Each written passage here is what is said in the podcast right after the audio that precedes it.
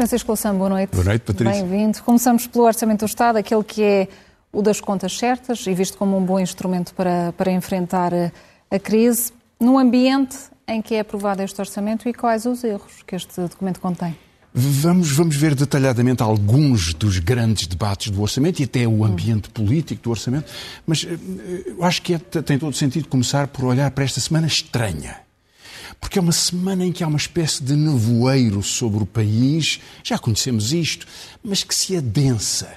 A notícia de hoje quase poder-se dizer anedótica, dos 125 euros pagos aos eh, multimilionários que compraram vistos gold, comprando propriedades em Portugal, meio milhão de euros, pelo menos.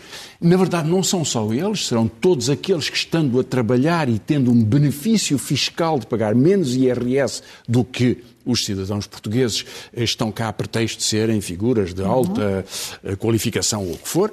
Ou seja, parece um disparate ninguém ter pensado, mas junta-se a outras histórias, agora acabaram de ser comentadas algumas, eh, no caso 11 anos depois é verdade, muito cuidado com as acusações judiciais, porque por vezes há até detenções ou acusações que não resultam em tribunal ou que o tribunal eh, acaba por, por, por inocentar as pessoas. Mas, enfim, há este esta acusação sobre parcerias público-privado em Oeiras e, e, na Amadora. Há o caso de Montalegre, que já deu origem, aliás, à admissão do Presidente e do Vice-Presidente. Vice um caso, hum, aparentemente, enfim, parece ser mais evidente porque é a contratação de uma empresa de um irmão. E há este caso que já atinge o Governo e que passou aqui um pouco ao lado do debate do orçamento, que é Miguel Alves, o recém-empossado secretário de Estado adjunto do Primeiro-Ministro. E essa história é a história do que se tem passado em Portugal. Porque ele, como autarca, terá, não houve até agora desmentido, veremos se isto se confirma, mas o público parece muito certo sobre isto, verificou as fontes, terá, eh, ou melhor, assinou mesmo, disso não há dúvida, um contrato de aluguer por 300 mil euros por ano de um terreno que não existe para ser feita uma obra que não foi feita. Mas o pagamento foi feito. Uma empresa que é a Greenfield, uh, Greenfield Endogenous, que é propriedade de um Ricardo Moutinho, que tem uma Greenfield que é dona desta Greenfield e uma outra Greenfield no Dubai, dizendo que tem intervenção em 20 aeroportos do mundo, uma enorme empresa. Aparentemente só existe uma parcela de propriedade num restaurante em Setúbal. Mas os 300 mil euros foram pagos. Tudo isto dá uma ideia de que há uma enorme vulnerabilidade desta, deste... É uma neblina que vai, que esta vai neblina, esta, esta, esta, esta, eh, traficância de favores, de serviços, de favorecimentos, e isto, o que se confirmar disto, o Tribunal dirá, mas já temos encontrado muito casos, muitos casos hum. pesados. Isto não foi o debate do orçamento, embora haja aqui um membro. Ah, mas há, mas há algum temporal que se abate sobre este Bem, debate do orçamento, onde, onde António Costa usou trunfos, dois trunfos. Sim, não eh, estavam no orçamento. Sim, não, sim, não, Patrícia, porque este é um orçamento de bulldozer.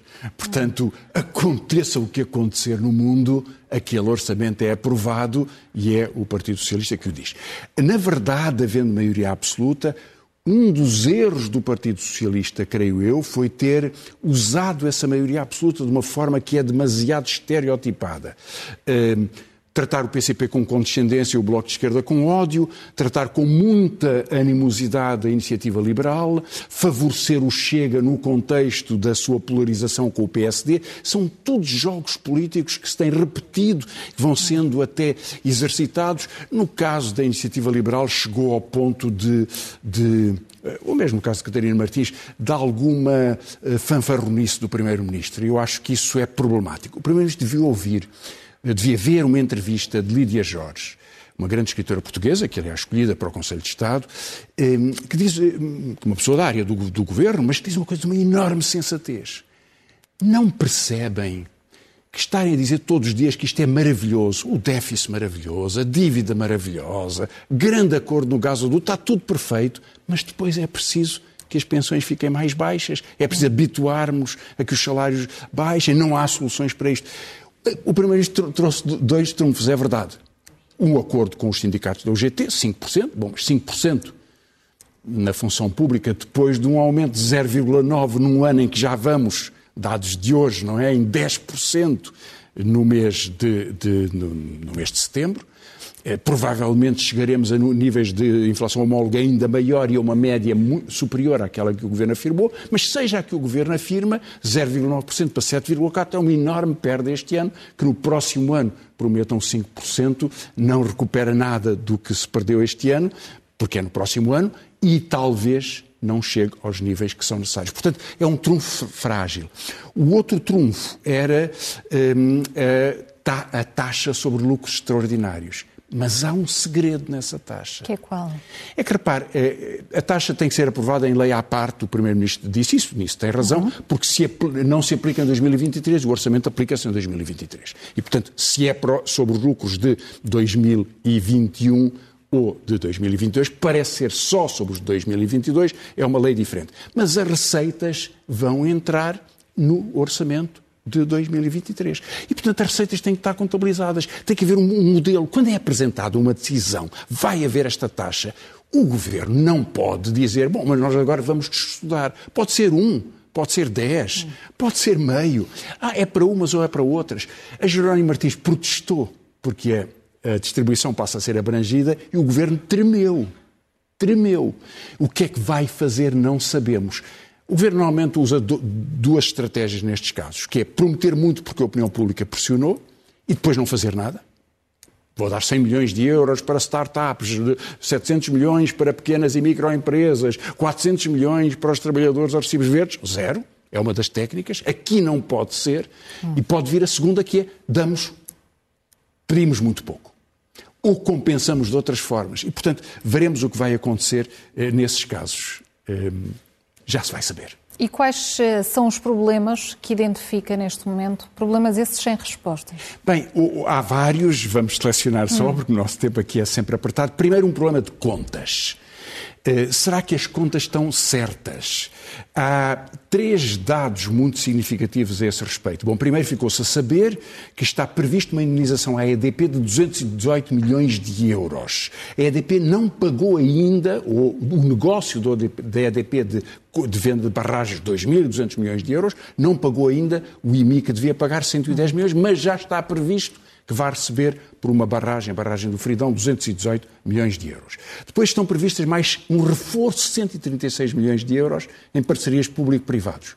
E num total de operações que vão diminuir o déficit, ou melhor, agravar o déficit, aumentar as dificuldades, em 574 milhões de euros. Eu lembro só para comparar que eh, o efeito da, da redução do segundo escalão do IRS é um terço deste valor. Portanto, há aqui um problema de contas que, quando se vai verificando, se vê que há contas pesadas na conta pública. Ehm, depois há um outro problema que apareceu um pouco antes do orçamento e que é ainda um pouco um mistério, que é a maravilhosa solução do gasoduto. Ehm, não é um debate de orçamento, as soluções prometidas agora são para depois de 2030 e ninguém sabe, porque não há nenhum estudo sequer sobre o traçado ou sobre os custos ou sobre quem vai financiar, portanto é uma mera declaração. Há ainda política. muitas dúvidas em torno deste Eu acho que é um bocadinho mais do que dúvidas. Há uma certeza que havia um acordo com a França que não vai ser cumprido. O Primeiro-Ministro diz uma parte vai ser nas, nas, conexões elétricas, mas a parte do gasoduto não. Esse acordo existia, estava financiado. Uhum. Não vai. E depois há outras perguntas que são talvez mais, mais importantes, que é uhum. saber se um, um, se, se, este sistema é tecnicamente viável, que prazos é que ele tem, eh, porque um, eh, substituir o gás por hidrogênio é uma hipótese. Eh, as redes de redistribuição na Europa e de canalização da energia não estão preparadas para o hidrogênio, que aliás é três vezes menos calórico do que o gás e tem custos seis vezes superiores ao da eletricidade renovável. Portanto, estamos no princípio dessa investigação, não sabemos se se confirmará, pode ser que sim, mas não hum. temos a certeza, a vantagem hum. técnica sistemática e a vantagem económica. A própria ideia do gasoduto tem um valor acrescentado ainda em dúvida, porque há uma entrada do gás líquido em Portugal, Espanha tem seis.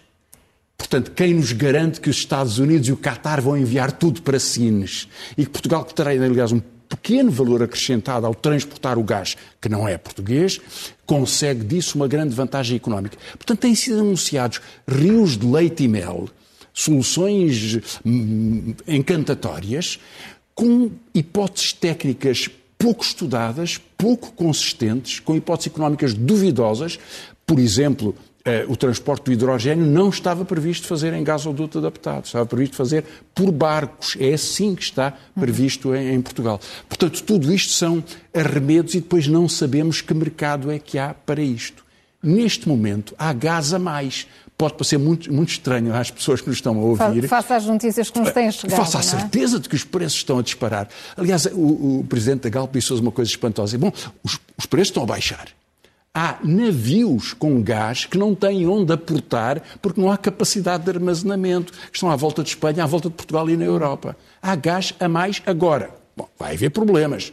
Mas o que ele diz é, como o gás agora o preço até está a baixar, mas nós vamos continuar com os preços mais altos porque a seguir vai haver algumas dificuldades. Portanto, há, há um jogo que é um jogo de inflação, de pressão sobre eh, sobre, de, de, de, de, utilização do benefício, da vantagem que estas grandes empresas têm. E, portanto, a taxa, o que é que fará isso? Logo veremos. Vamos perceber. Professor, e neste jogo de, inflação, vamos uh, olhar também para, para, a habitação, com o agravamento dos, uh, dos créditos à habitação, os efeitos que está a ter esta claro, subida das taxas de juros? Porque esse é o que se vê mais nitidamente. Bom, antes mesmo da subida das taxas de juros decidida ontem, Uhum. Vai haver uma nova subida em dezembro, onde subiu para os 2% das taxas de referência do Banco, do Banco hum, Central Europeu. Vejamos o que já estava a passar no segundo trimestre, portanto, é, é, contando até ao verão deste ano, comparado com o terceiro trimestre de 2019. Portanto, temos aqui dois anos de diferença. A base aqui é, é, é a base de 2015, 100 em 2015. Já tinha subido de 2015 até 2019, 4 anos, 30%.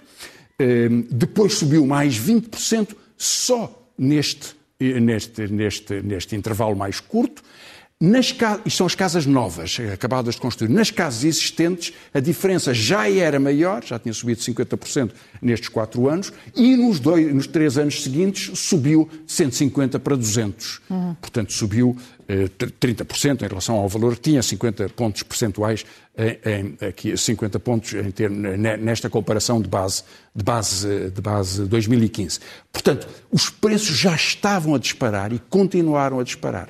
Quando os juros sobem, que é o gráfico que vamos ver depois, o efeito sobre o rendimento das pessoas passa a ser imediato, porque uma grande parte dos, dos pagamentos de juros eh, que estão indexados ao, ao Euribor.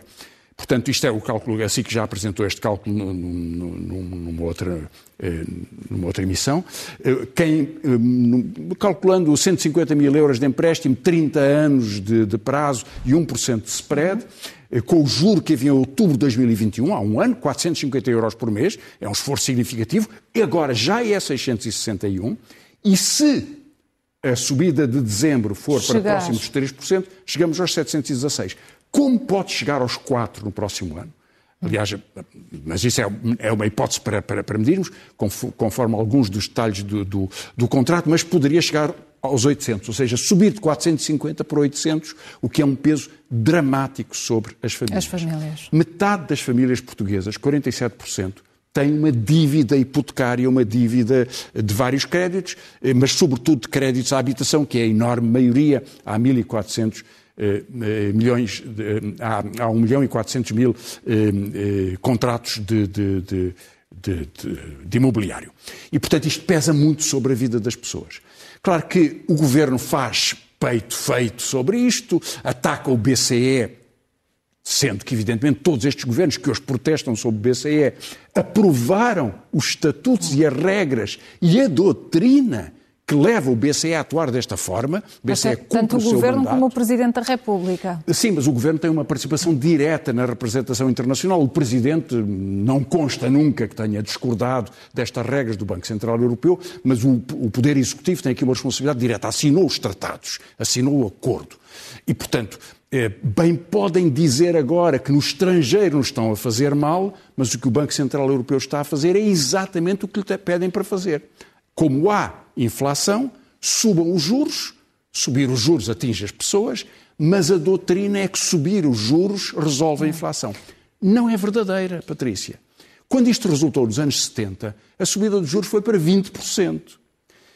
Quando houve um problema da crise há 12 anos, em 2007, há 15 anos atrás, foi porque os juros subiram para 5%.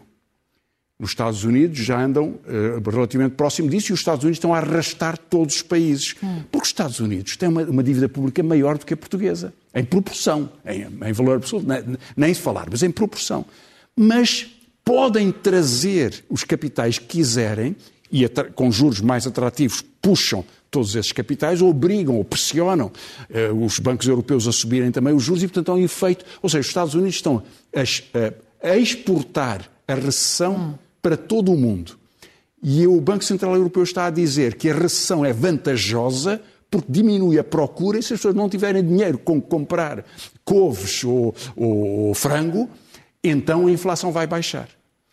Portanto, nada mas este, disto mas tem este, sentido. este nível de inflação em Portugal demonstra que as previsões do governo ah, vão já desatualizadas? Nem falar nisso. Há três meses atrás, António Costa dizia que a inflação era provisória, era transitória, ou seja, ia baixar a seguir. E isto, isto era um pico passageiro. Hum. Foi sempre mentira.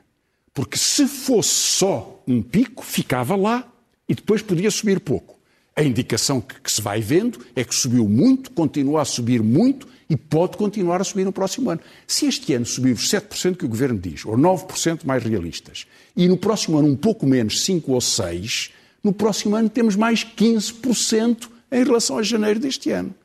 Portanto, eh, pôr para isso pequenos aumentos de pensões ou pequenos aumentos de salários é dizer só às pessoas que digamos que, que há uma, uma, é voltar à culpa da, da, da, austeridade, não é? A ideia de que as pessoas têm que aceitar que empobrecendo é a forma de o país ficar eh, protegido. E os dados da, da pobreza, Francisco Louçã, estão também eles, estão também eles à, à vista? Pobreza que está também a, a atingir a, eh, a, comunidade cigana. Sim, é só, é só um exemplo, e aliás, muito rápido, falamos muito de pobreza, muitas vezes não vemos alguns, algumas das lupas desta pobreza. Há 30 mil ou 40 mil cidadãos e cidadãs de origem cigana em Portugal. Houve um inquérito da União Europeia em vários países uhum. que nos disse que na Europa, entre as comunidades ciganas, há 80% de pobreza. No conjunto da Europa é 17%. 17% é imenso mas estamos a falar de quatro vezes mais em proporção. Espanha, 98%, Portugal, 96%. Sejam quase todos pobres.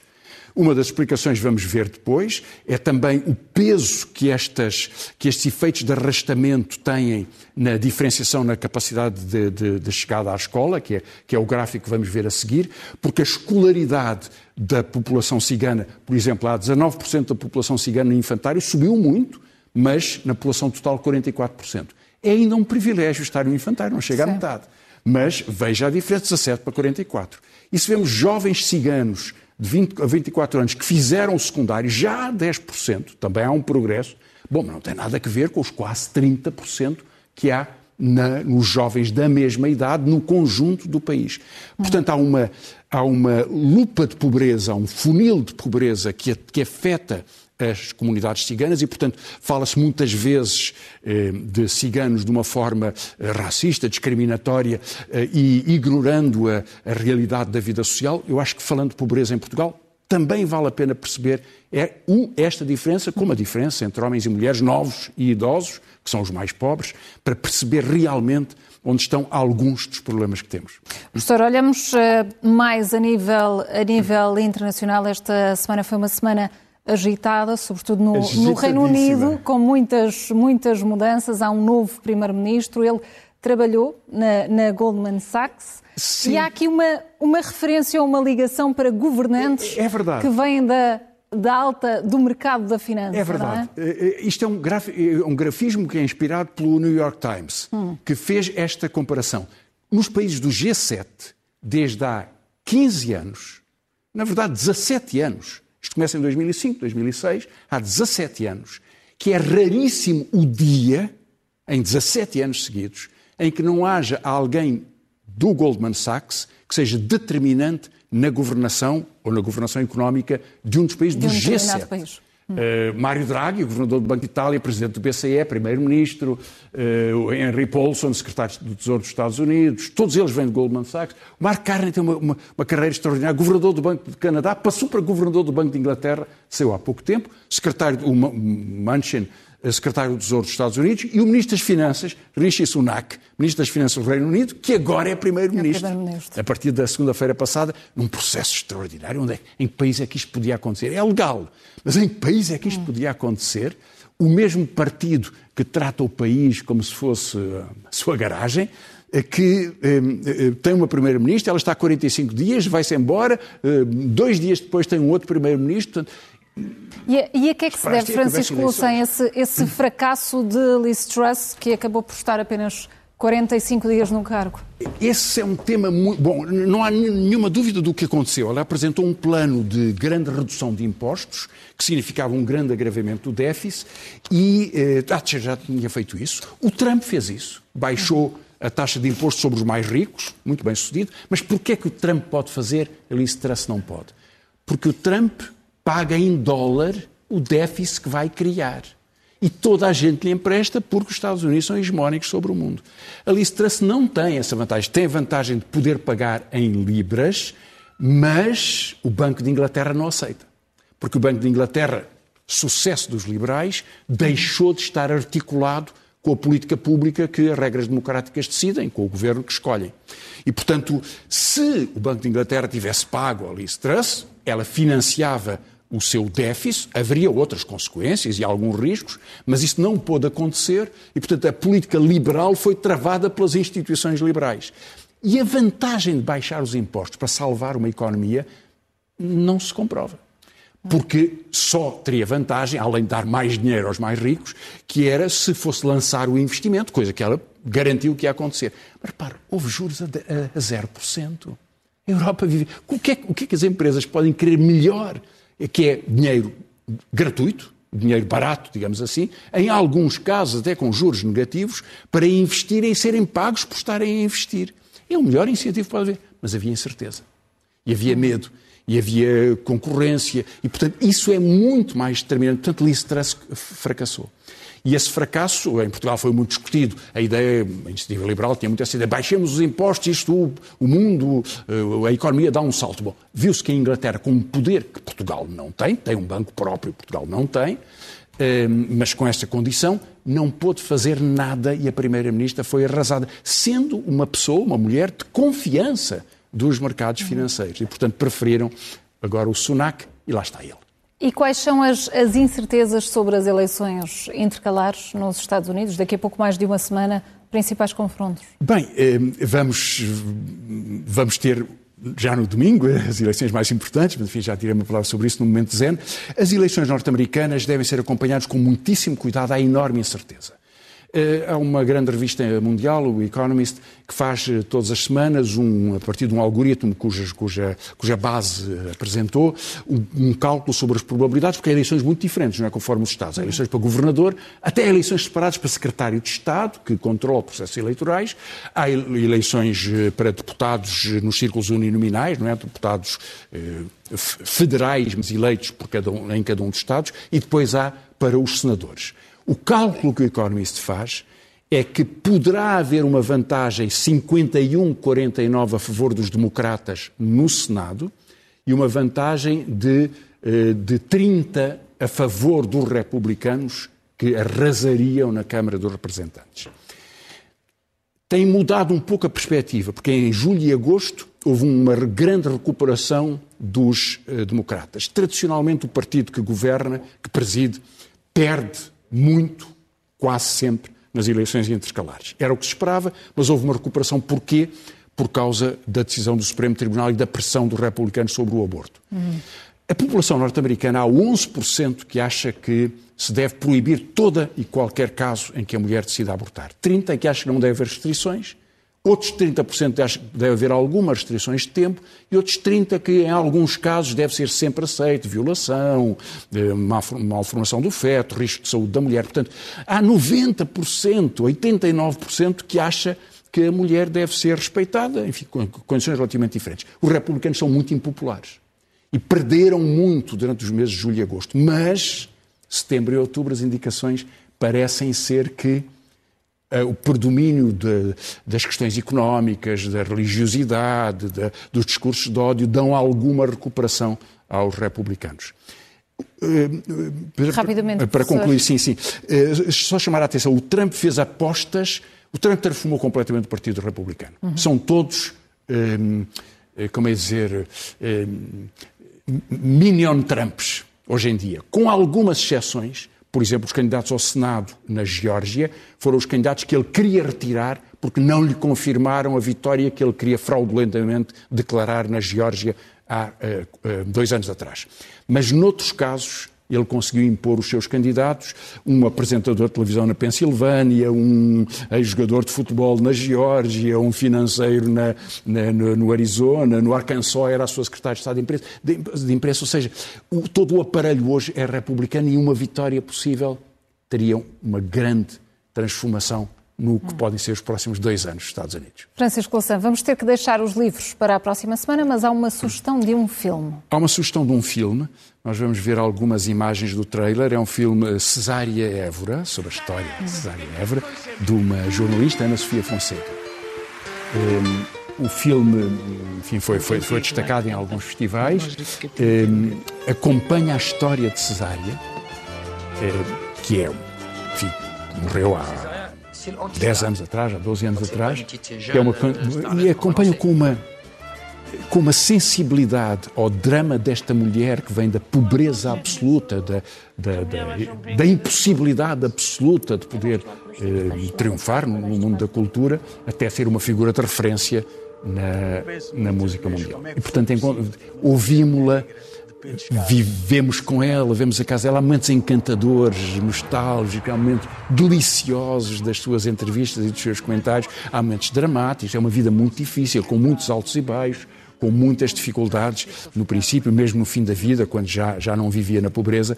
Mas é um filme extraordinário que eu acho que as pessoas deveriam correr aos cinemas hum. para ver. Sem dúvida. Francisco Louçã, e o que é que nos reserva o Momento Zen desta semana? O Momento Zen é uma declaração de amor ao Brasil. Vai haver eleições no domingo, aliás, daqui a duas horas começa o último debate. Um, e, enfim, eu já usei aqui muito, muitas chamadas de atenção sobre uh, o Bolsonaro, sobre algumas figuras do Brasil, enfim, aquela, aquela coisa extraordinária de ele dizer que queria provar a carne humana aqui uh, há uma semana atrás. Uh, mas um, agora deixar só um recado. E o recado é pela, por uma das vozes mais extraordinárias do Brasil, a voz de Chico Buarque. Ele fez um, um samba há uns meses, eh, eh, que, se chama, eh, que se chama, aliás, Que Tal Um Samba? É um convite a sambar com a sua, com a sua voz sobre o seu país e a sua enorme esperança. E eu tomei-lhe as palavras emprestadas para despedir hoje. E vamos, e vamos ver. Francisco Louçã, boa noite, obrigada e até Obrigado, para a semana. Patrícia. Samba pra alegrar